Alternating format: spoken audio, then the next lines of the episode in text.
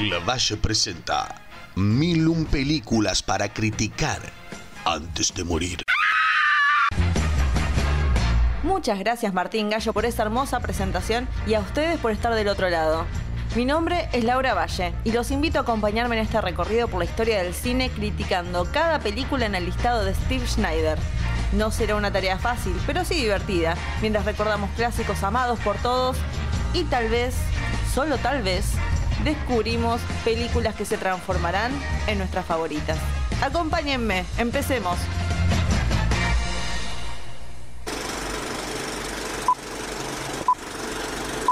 proud of Mr. Harvey's term.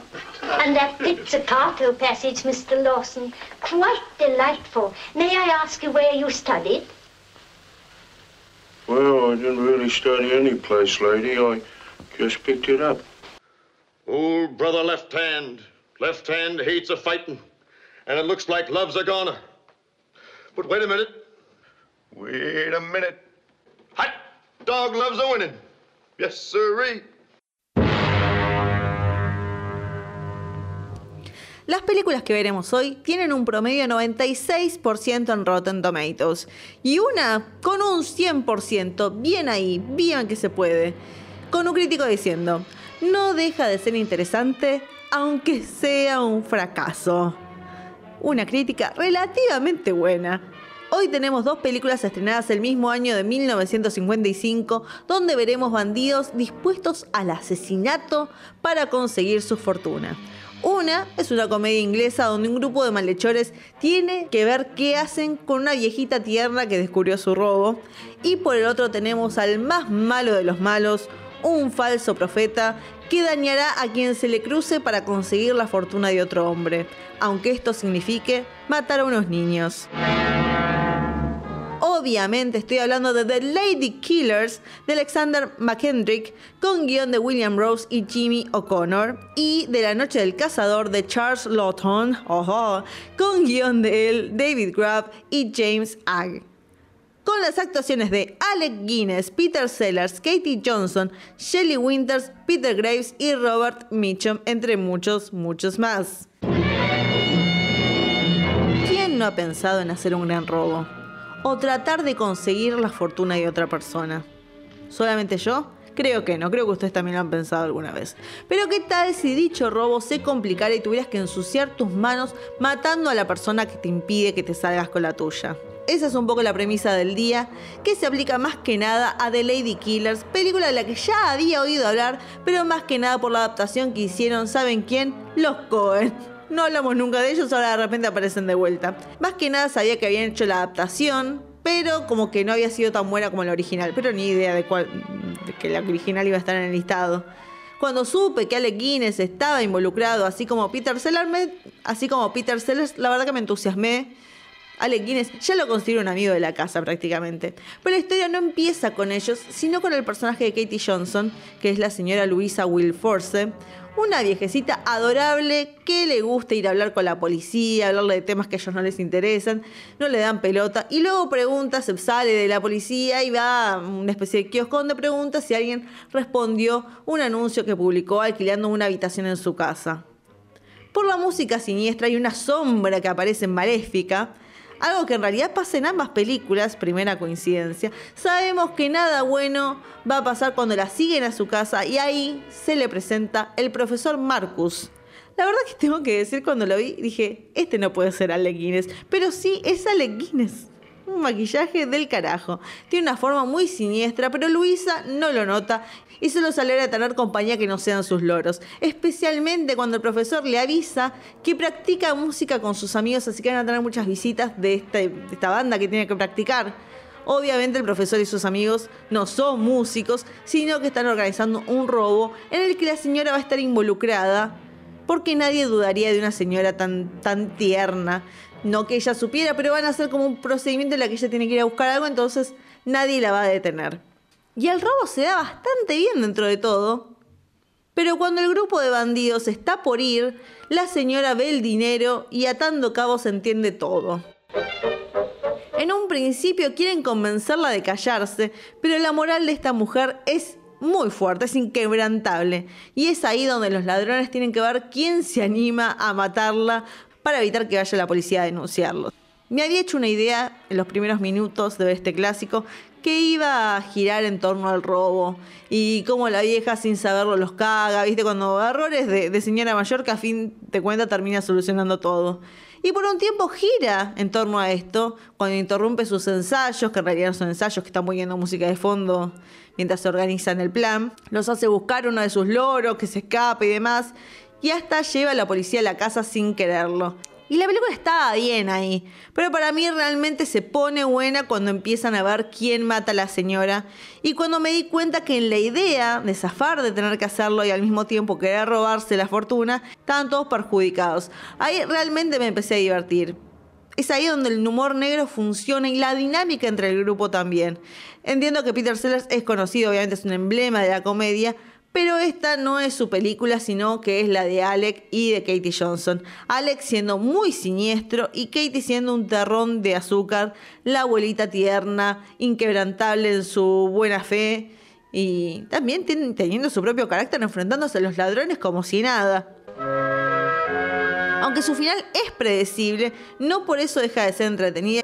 Y aunque la primera parte es, es un poco medio olvidable, voy a decir la verdad. Ahora, ¿es un clásico? Para mí personalmente no.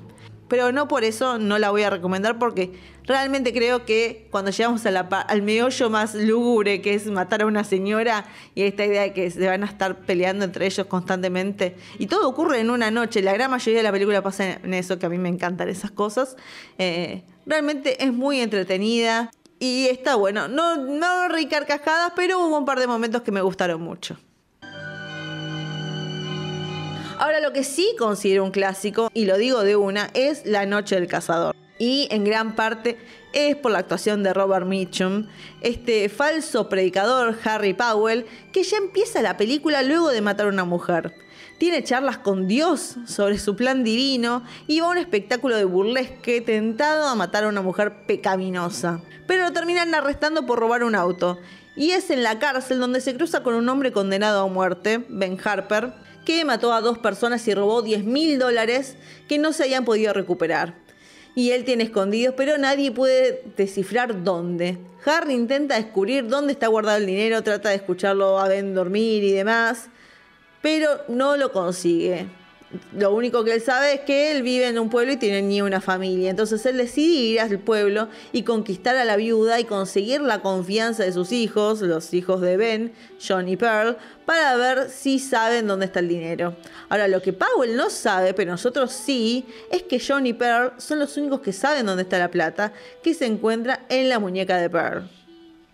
Ahora esta película me pone muy nerviosa y es interesante también porque ambas películas son sobre asesinar, sí, a la persona que te está por arruinar un plan de, robo o una fortuna, pero justamente a extremos, porque tenemos por un lado una persona mayor que es como gente que es intocable, vos decís con una persona grande no, y lo mismo con niños, es como con los chicos no, que, nadie piensa en los niños. Especialmente la idea de que alguien persiga maltrate y amenace chicos. Es como, con esas cosas no. Molesta porque tienen todas las de perder ellos. Además, ah, no están muy desarrollados y no disimulan o toman las decisiones más incorrectas como cortar la plata de una parte donde dale para media pila, está jugando con la plata. El padre también yo decía, este ven un boludo. Pero a fin de cuentas, bueno, no sé, hizo lo mejor que pudo. Tampoco ayuda el tema de que Harry tenga carisma que lo hace convincente y que a los niños nadie les cree, porque es un poco lo que a la película. Los chicos no tienen palabras, se les pasa por arriba porque son solamente niños y bueno, así les fue a todos. Bueno, con, con la madre, con esta pobre Shelley Winters ahí sin darles pelotas, los chicos están en más desventaja justamente cuando finalmente la terminan matando y se quedan con este tipo que no los deja tranquilos con el tema y es el nervio de lo que llega a pasar que los pibes no digan nada, es como que estás constantemente diciendo, por favor no digan nada, aguántense. Recordaba la actuación de Mitchum, es porque es imposible olvidarla, es excelente. Y al ver de vuelta la película solo pude confirmarlo, que realmente es un gran actor y es un papel de villano increíble. Pero otra cosa que había olvidado era lo increíblemente filmada que está, con unos decorados la verdad espectaculares, muy teatrales, especialmente la escena donde el predicador va a matar a Willa, que es el personaje de Shelley Winters, cómo se ve la habitación como si fuera realmente un decorado de teatro. a mí me aterró, la verdad fue un momento donde me vino un trauma, un estrés postraumático, como se le pueda decir, PTSD, me hizo acordar mucho una escena de Hereditary y, y entré medio en pánico por lo bien que estaba diseñado el ambiente se crea como un clima fantasmal en ese asesinato, cómo se mezclan las cosas que se dicen con las imágenes. Está muy bien hecho. Así como cuando llega a los chicos al sótano a supuestamente buscar la fortuna, vemos como, como que es irreal, como que lo vemos tan de afuera, es muy inusual, es como que se aleja de la realidad, como si fuera sacado de un cuento para chicos, pero mal, pero horrible. O cuando en un momento la convence a Willa de ir a dar charlas católicas porque ella era pecaminosa y están rodeados de fuego. Eh, se nota realmente que Lothon quería probar, eh, quería innovar, quería hacer cosas diferentes y estos intentos son grandes logros, pero sí hay algunas cosas que no cierran del todo, como el uso de la cámara, que se mueve demasiado al principio. O sea, quería hacer tomas de arriba, pero me parece que todavía no estaba preparado porque marea, no marea mucho, pero es raro. O el uso, o sea, en un recurso donde los chicos están andando en bote y vemos, no sé, un sapo que los mira, después vemos un conejo que lo ve como, dale, deja de mostrarme cómo los animales los están mirando. Como una vez, listo, te lo tomo. Pero ya es demasiado. Y también en una parte la telaraña, se les ve por arriba por una telaraña. Em, y la telaraña no es muy creíble. O sea, quería probar todas cosas nuevas y diferentes. Y está perfecto. Algunas salieron, otras no, pero en líneas generales es fantástico. Y y es una pena pensar también que esta fue su única película, porque creo que se hubiera perfeccionado y llegado al nivel de los grandes. Realmente lo creo que hubiera sido un gran director. Y no quiero dejar de lado también la, actuación de Billy Chapin, que tiene todo el peso de la película. Él como John eh, tiene que enfrentarse al personaje de Mitchum, ayudar a su hermana, escapar, tiene que pasar por el trauma de haber visto cómo arrestaron a su papá, el trauma de tener un conocimiento tan importante que, está cargando y cómo por un momento se deshace. Me parece que es una gran actuación infantil, que no, bueno, una gran actuación infantil, no, una gran actuación y punto. Lo hace muy bien y no merece el, no tiene el reconocimiento que se merece.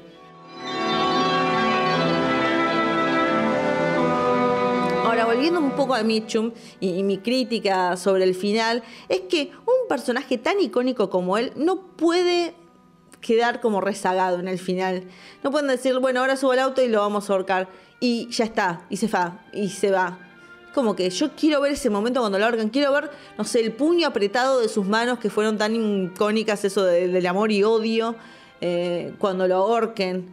Me hubiera encantado verlo, me hubiera encantado verlo morir, suena muy fuerte, pero creo que hubiera sido una gran escena como darle un cierre a este mal eh, o sea, llegó un momento que cuando, como no lo mostraron, dije, ¿aparecerá ahora en la escena final? Como, oh, I am back, baby, o algo así.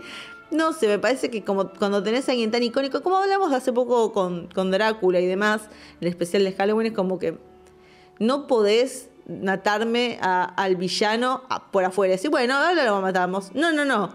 quiero presenciar ese momento. Igual así, aunque Robert Mitchum y Harry no aparezcan en el final, sí debo decir que su presencia queda en, una, o en mí, por ejemplo, aun cuando terminó la película, es algo que te altera. Y sí puedo decir, es la actuación de, Mitchum, como ya hablamos antes, pero la verdad que Charles Lawton, en su forma de dirigir, en su innovación y en su entusiasmo por ver cómo contar la historia de forma diferente, realmente que la lleva al nivel de un verdadero clásico. Datos de color.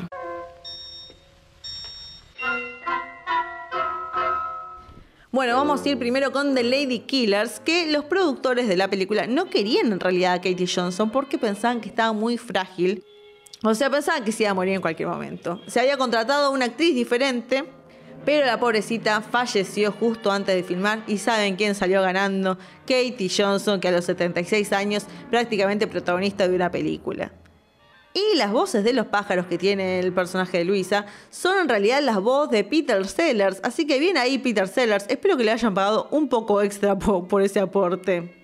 Ahora, sobre La Noche del Cazador, es sabido que es la película favorita de Mitchum, lo ha dicho en varias entrevistas. Y cómo no, la realmente cómo no, si es la que te generó un, un, emblema. Algo bastante interesante también es que se le dio a miembros del equipo técnico un por ciento de las ganancias de la película, aunque en realidad no lo puedo creer, fue un fracaso de taquilla, yo no lo puedo creer, la gente no está preparada para la innovación que fue La Noche del Cazador, es una pena, pero bueno, el tiempo, el tiempo hizo justicia, como debe ser.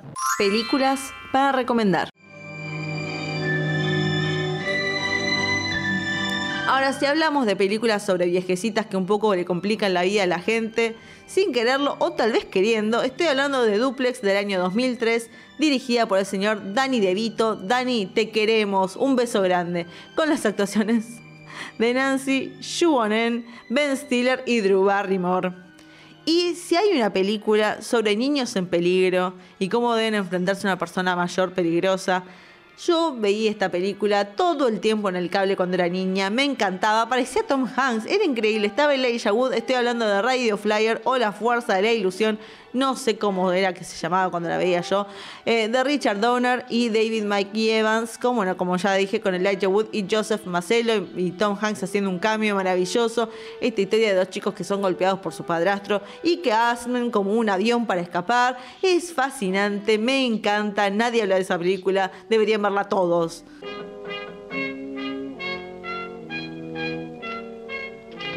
Y así terminamos con las películas número 237 y 238 del listado. Hemos ido por el, terreno medio lúgubre, un poco humor negro, un poco terror, un poco de todo, pero qué grandes actuaciones que hemos tenido en general. Así que ya saben, vayan a ver estos dos clásicos, es necesario. Si no vieron nunca La Noche del Cazador, me da vergüenza por ustedes. Por favor, véanla pronto y vuelvan, porque solamente nos están quedando 763 películas para ver y criticar, así que nos veremos y será hasta la próxima película.